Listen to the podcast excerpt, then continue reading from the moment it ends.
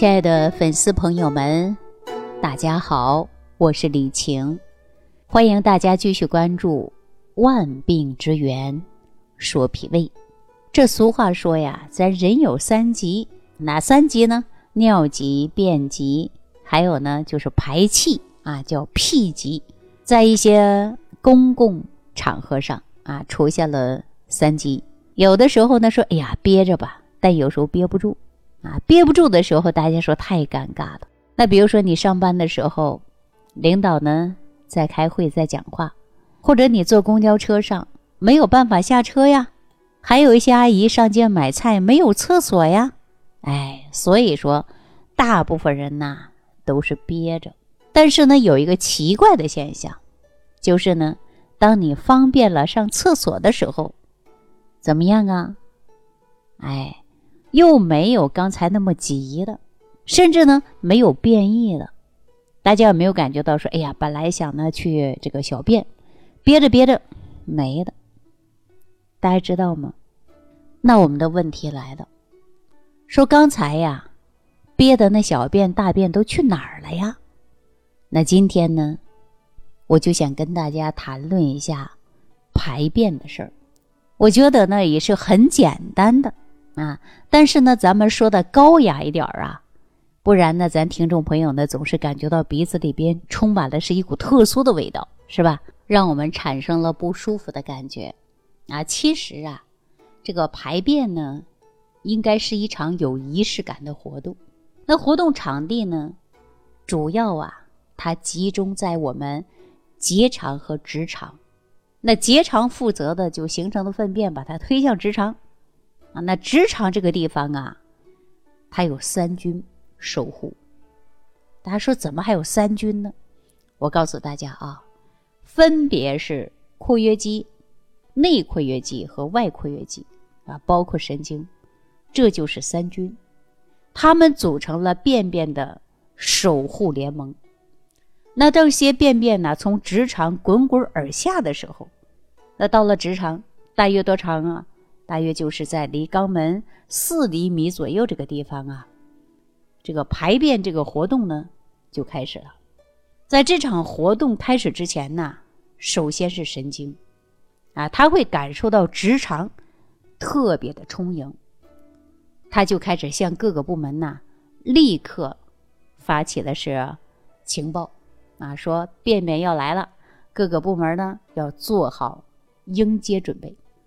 那接下来呢？肛门的内括约肌啊，它就会迅速做出反应啊，什么反应啊？说，哎，这时候可以开闸了。那紧接着呢，咱们大脑啊就接受到这样的信号，赶紧呢眼观六路啊，审视十度，他就会考虑主人这会儿方不方便呢？啊，这时候呢，大脑来判断，如果主人在开会啊，在买菜的路上，坐公交车啊，开车，于是呢，大脑啊就会命令肛门。做出了先把便便憋住的指令，不允许开闸。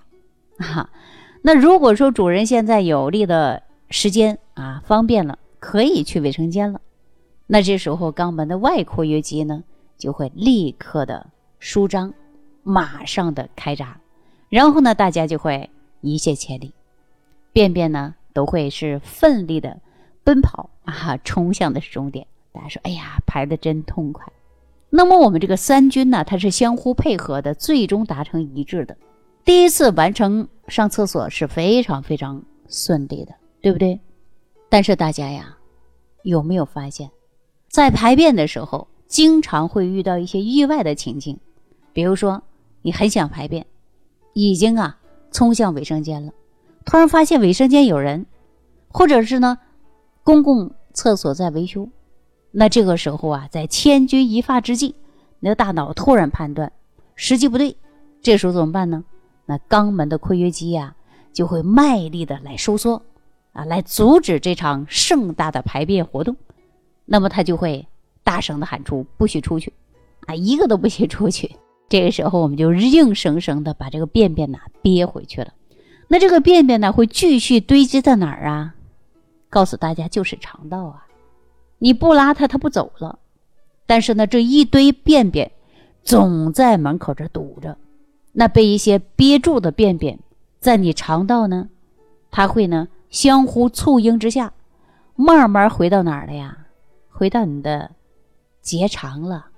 而且这些便便被堵住了，于是呢，便便就带头大哥说了：“伙计们，走，咱们回家。”于是啊，就好不容易啊有了便意，等了时间很久很久，或者环境允许的时候，你发现呢，这个便便没了。大家有没有这种感觉？没有排便的意识了，大家明白了吧？也就是说，当你开完会了，下车了啊，幸运的找到卫生间了。你的大脑开始发射信号，说什么呢？开闸，赶紧去排便。这时候把这些脏东西赶紧排泄出去。结果呀，你的括约肌说别喊了，晚了，便便已经不存在了。啊，让你拉的时候你不拉，让你开闸的时候你不开。所以说呢，这个时候你就坐在马桶上啊，你干着急呀，他没办法。但是我告诉大家啊，大家呀，不要以为憋住了这些便便。下次就可以顺利的排泄出去，不要这样想。为什么呢？因为你啊，这个是憋着憋着呀，反复性这样的憋着大便，它不排，久而久之的，它就形成什么便秘了呀。所以说，你看咱们排便的活动是不是就像上班一样啊？肠道各个器官的固定的时间啊，肛门的括约肌、直肠的神经都有它的工作点的，它们是相互配合的，很默契的。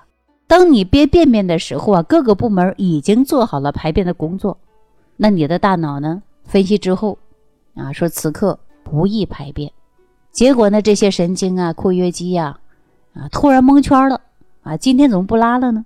这是不是放我鸽子呀？于是呢，嘣，白白的忙了一场，结果呀，被放了鸽子，最终导致什么便秘？那如果说排便总是变来变去的不规律的次数多了，那谁还愿意配合你啊？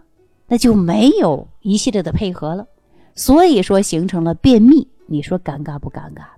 那负责我们排便的三军呐，相互不信任了，开始呢不好好配合了。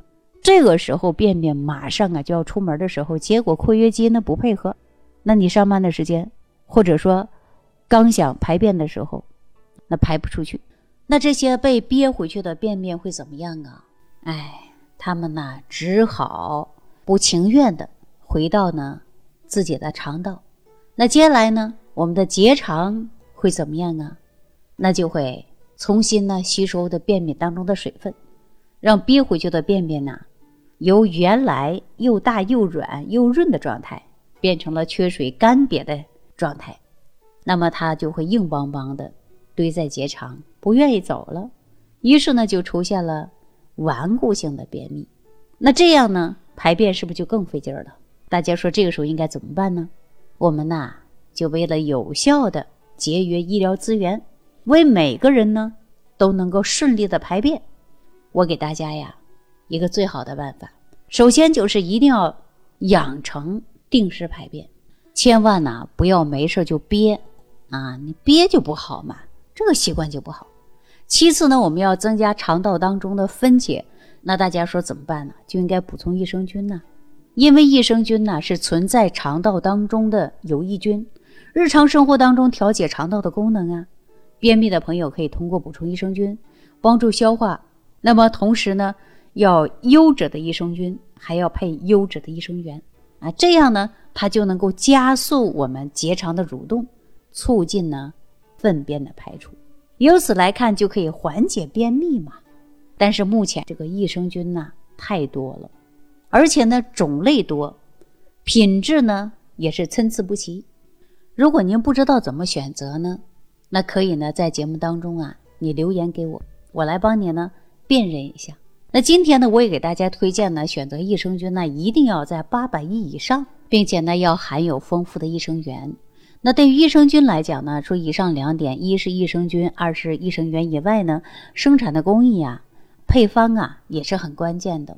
如果大家不会选呢，最好找一个专业的人士啊帮看一下，然后呢找一个非常适合自己的益生菌。